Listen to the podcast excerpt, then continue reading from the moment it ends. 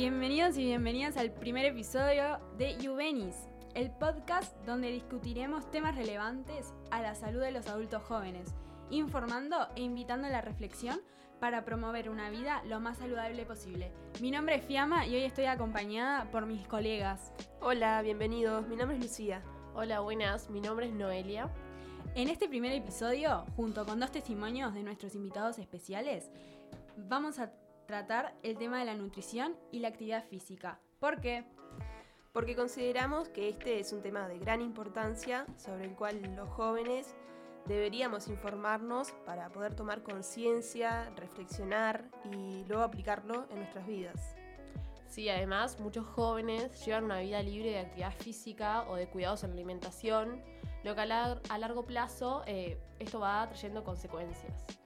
Sí, además las conductas de riesgo son características de esta edad, a lo que muchos jóvenes pueden estar expuestos, son una gran contra. Eh, sí, esto afecta a nuestra formación de hábitos saludables. Sabemos que para incluirlos en nuestra vida requiere que abandonemos de aquello que tiene una satisfacción inmediata. Eso puede ser por el trabajo, eh, el estudio o bueno, algún otro factor de la vida personal de cada uno.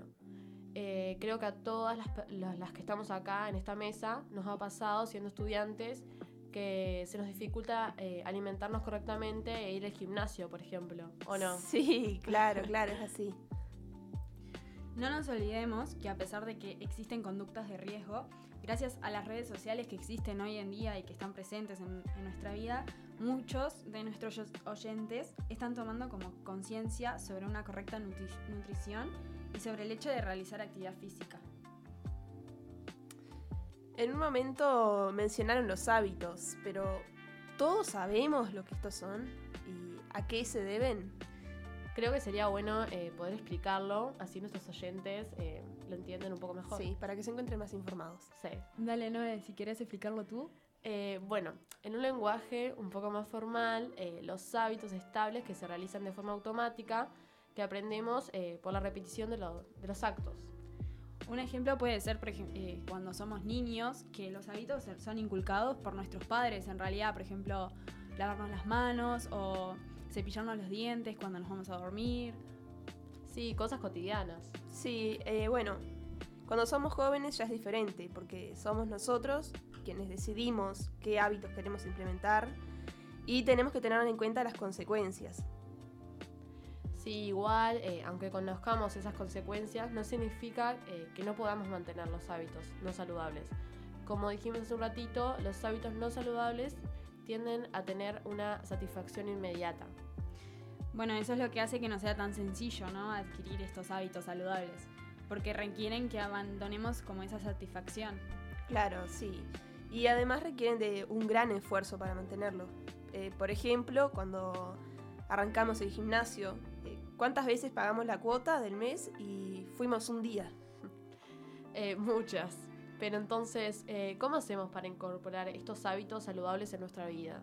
Bueno, para ello vamos a compartir con ustedes dos testimonios que nos ayudarán a comprender mejor el proceso de adquisición de estos hábitos saludables, como la incorporación de una alimentación saludable y la realización de actividad física.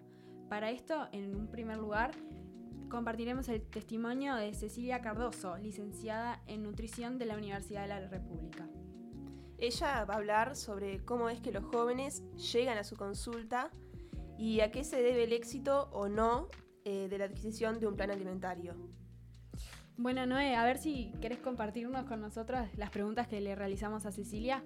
Bueno, eh, algunas de las preguntas que, le hicimos es cuál suele ser la motivación por la cual los jóvenes llegan a consulta, eh, pensando en los pacientes eh, jóvenes entre 20 y 30 años, una vez que acuden a una, consulta, o sea, una consulta y reciben información sobre hábitos nutricionales saludables para su edad.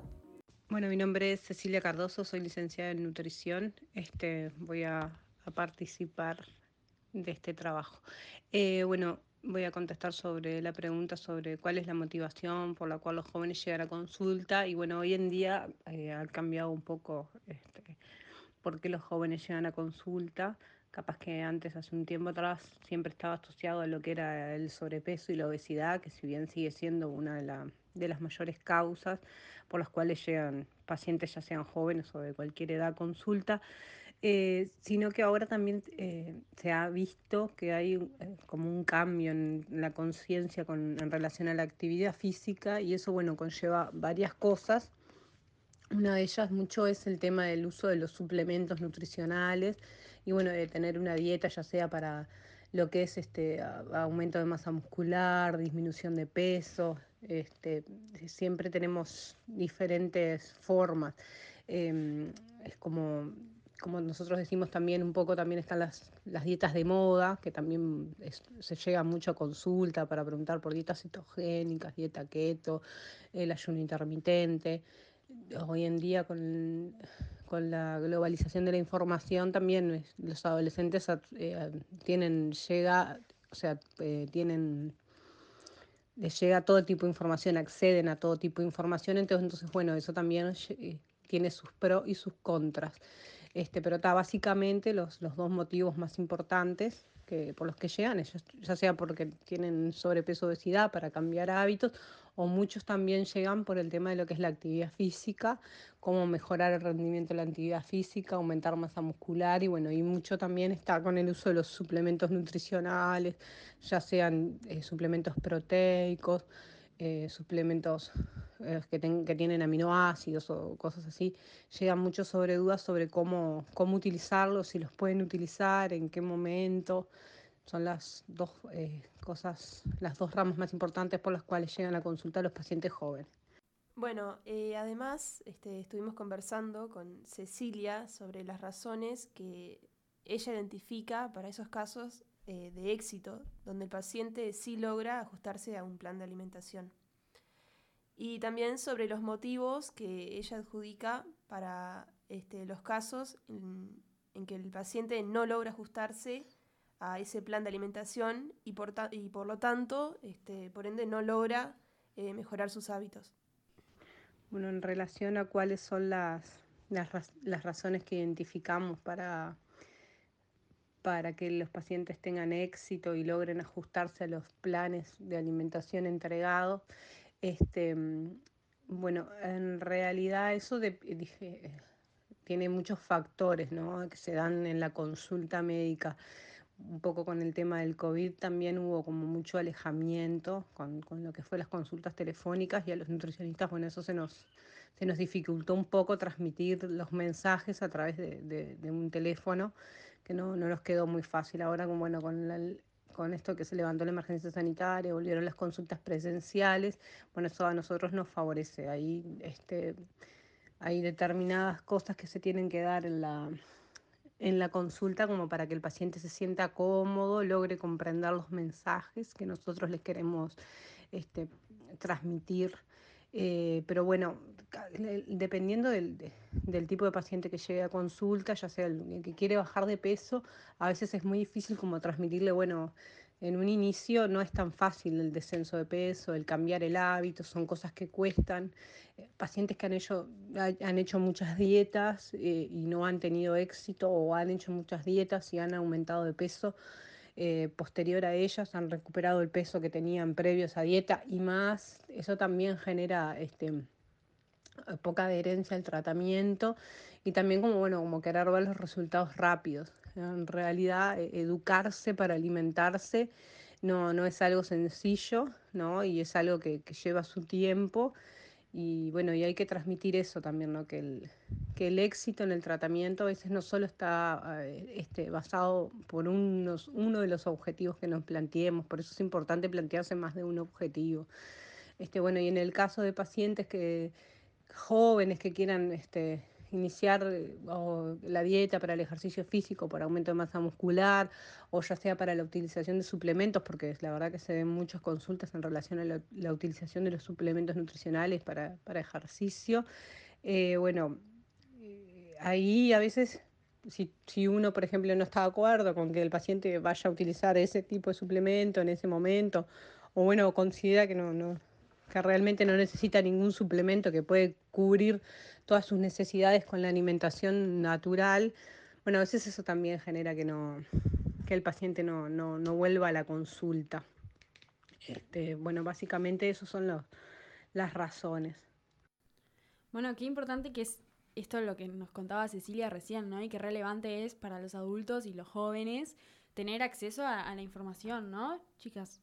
Sí, qué bien que el fin de ir a la, nutricionista eh, en la actualidad no solo sea el deseo de cambiar la apariencia física, eh, lo que los otros venden de, nosotros. Eh, o sea, que realmente nos fijemos en nuestra salud.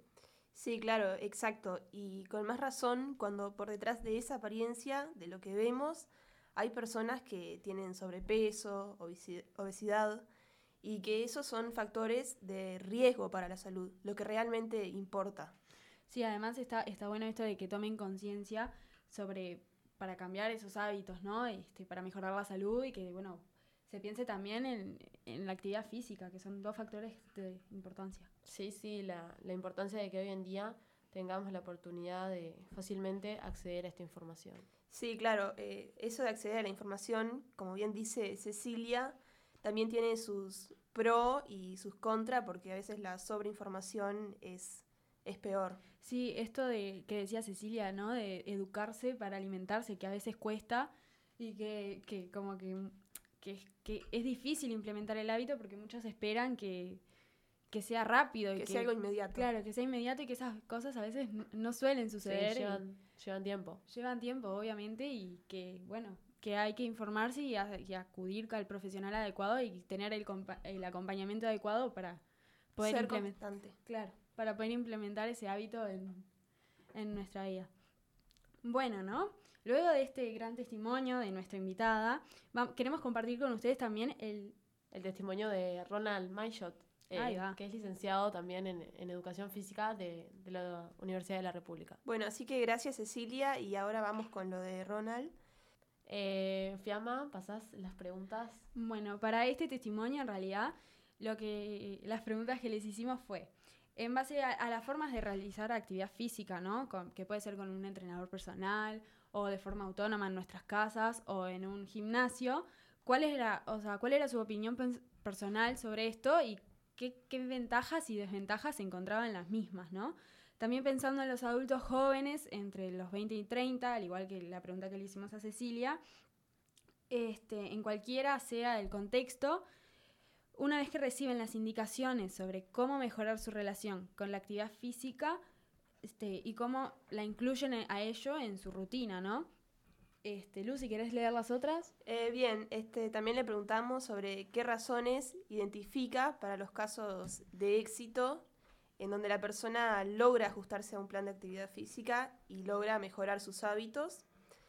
Y también estuvimos conversando con Ronald acerca de los motivos que él adjudica, según su experiencia, para esos casos en que la persona no logra ajustarse a un plan para incorporar la actividad física en su rutina y por lo tanto eh, tampoco logra mejorar sus hábitos.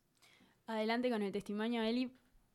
En base a las tres formas de realizar deporte, a esa pregunta, ¿cuál es mi opinión personal y las desventajas y ventajas que, veo? Considero que de las tres formas propuestas, eh, la más indicada sería realizar el ejercicio físico con el acompañamiento de un profesional en la educación física ya que estos cuentan con una formación en, la educación del cuerpo.